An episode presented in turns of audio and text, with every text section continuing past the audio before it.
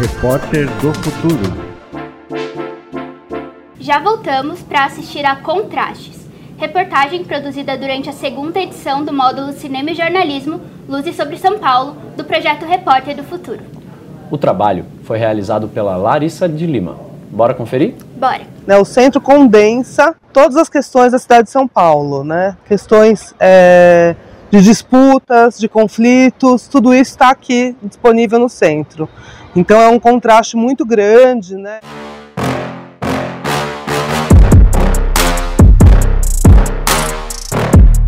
É um contraste muito grande, né, entre é, acesso a tudo, né, acesso a meios de transporte, acesso a cafés, museus, restaurantes e uma pobreza que é, se agrava a cada dia e que a gente tem verificado com a pandemia, né, depois desse processo todo da pandemia, tem se agravado ainda mais pelo centro da cidade de São Paulo.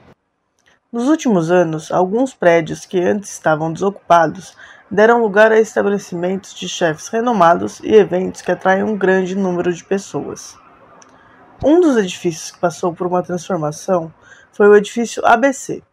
O prédio tem a fachada tombada e é assinado por arquitetos paulistas renomados.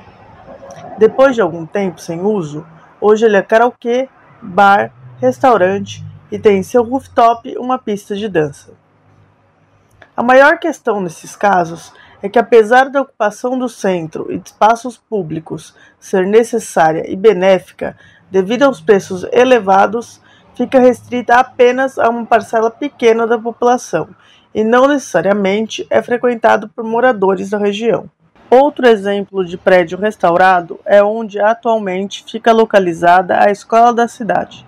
É, quando a gente veio para cá, esse edifício, que são dois edifícios, na verdade, do arquiteto Oswaldo Brat, que estavam vazios. Né? Eram dois edifícios desocupados e a gente veio para cá é, com a ideia de montar uma faculdade de arquitetura e urbanismo com um grupo de associados, arquitetos associados, que re resolveu montar essa faculdade e a gente foi aos poucos ocupando andar por andar Começamos com o primeiro andar, segundo, e agora, 20 anos depois, a gente tem o prédio inteiro reformado e a gente oferece uma biblioteca pública, né? A nossa biblioteca é pública, para quem está no centro, todo mundo pode ter acesso, e uma galeria de exposições de arquitetura também no térreo da cidade, da escola. Em um endereço icônico da cidade, à esquina da Avenida Ipiranga com a Avenida São João, encontramos um enorme edifício e nele apenas o térreo está ocupado. Lá está localizado um bar conhecido, sempre movimentado e que recebe shows de diversos artistas da MPB. O restante do edifício está completamente vazio há anos. Bom, a especulação imobiliária é, vem sendo, é, é, na verdade, a compra de imóveis, de lotes, é, de terrenos para é, construção de, de, de, habitação, principalmente no centro. Às vezes é misto, né? A gente tem alguns edifícios mistos, mas com um custo bem alto, né? Então são é, lofts, estúdios, né? E esse tipo de construção que vem sendo feito no centro, que também vem para ocupar o centro, o que é bom num certo sentido. Por outro lado, a gente às vezes vê a expulsão, né? A gentrificação, a gente chama a expulsão daqueles que já moram no centro, né? Quando o poder, é, o valor desses imóveis fica muito caro e começa a ficar inacessível para aqueles que moram já no centro, ou que querem morar no centro e que têm um poder aquisitivo um pouquinho inferior. Então a especulação imobiliária vem, produz muitas unidades a um preço mais alto. E ninguém lembra que os moradores de rua estão aqui porque foram, de uma certa forma, também trazidos para cá. Tem a questão imobiliária. A Cracolândia está aqui, houve uma desvalorização muito grande dos imóveis. Comprou tudo. E aí depois subiu o valor dos imóveis. Então, eu, eu falo aqui para eles, mesmo quem comprou imóvel aqui nos prédios, e eu posso falar isso porque eu, eu comprei também, a valorização foi muito grande. Só que alguns compraram porque precisavam outros não, outros compraram para investimento. Quando eu vim morar nesse prédio aí, eu me lembro que por muito tempo os apartamentos ficavam todos escuros, vazios, e eu me questionava, mas por que, que não se compraram? O prédio está todo vendido, cadê os moradores? Mas não tinha. Aí depois de um tempo eu fui descobrir que eram imobiliárias que tinham comprado. Prédio que era um projeto social. Imobiliárias comprou e depois revendeu. Uma das iniciativas público-privada para maior ocupação do centro se chama Ocupa Rua. Nela, mesas, bancos e vasos são instalados na calçada e em vagas de carros em frente a estabelecimentos comerciais. A ideia do projeto é beneficiar empreendimentos no setor gastronômico. Porém, com a instalação de vasos e grades nas calçadas e vagas de carro, se torna mais um espaço inacessível para pessoas em situação de rua, ou mesmo para pessoas que não são clientes do estabelecimento. Acho que o exemplo mais claro aí é a própria Praça Princesa Isabel, né? Que a, a população não só foi expulsa, como foi cercada a praça, e agora vão fazer um parque num, num lugar que nem tem tamanho para ser parque, é uma praça. Mas qual é o objetivo? Literalmente expulsar e tem a ver com a, aquilo que a Ana tinha colocado da, do que está em jogo em termos de especulação imobiliária naquela região. Né? Houve um grande grupo que investiu muito e claro que a conta chega. Né? Digamos, essa revitalização tem, Tem preço. para quem a quem de direito, né? Quem, digamos, investiu na região.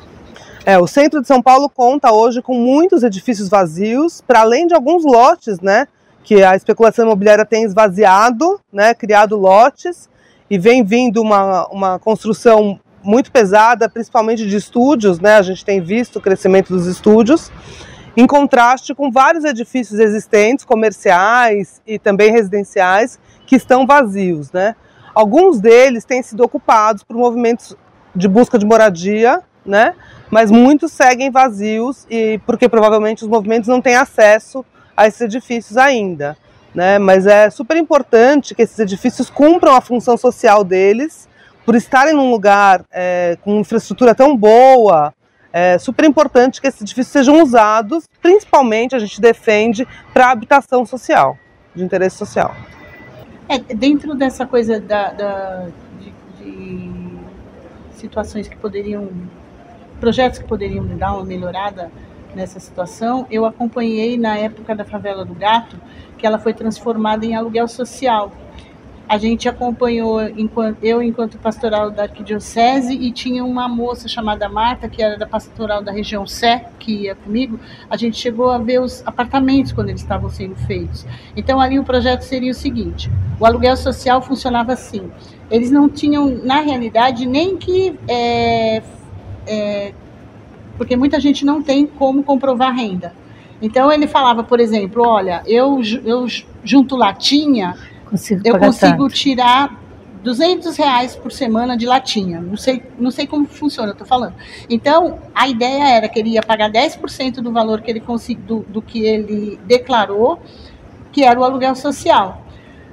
Eram, é, for, eram apartamentos muito bem feitos, muito bem acabados, e qual que era a, a, o projeto era o seguinte, a pessoa entrava pagando aquele aluguel social, tinha estava sendo construído atrás uma UBS, uma creche e também um local de é, recapacitação das pessoas, para elas aprenderem a fazer coisas que lá iam ter cursos, etc. Ou seja, era um local que juntava é, a moradia, um local para as pessoas se capacitar e um, um local para deixar os filhos e a saúde.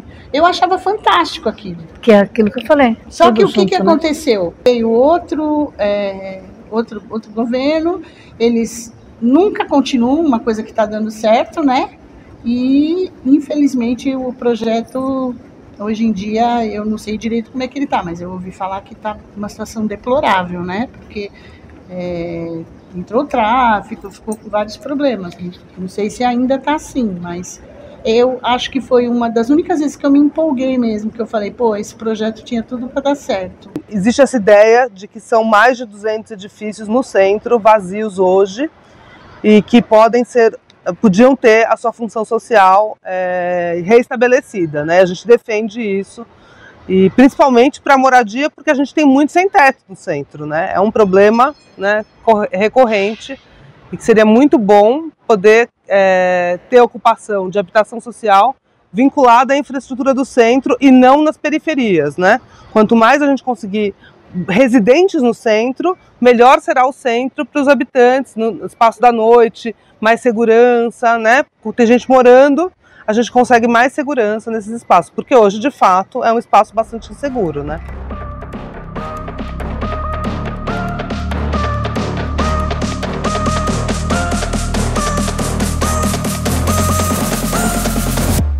Nossa, muito triste que haja tanta desigualdade, tantas pessoas em situação de rua no centro de São Paulo, né? É um grande problema e na volta do intervalo a gente vai voltar aqui para falar com a Larissa um pouco mais e entender melhor. É rapidinho.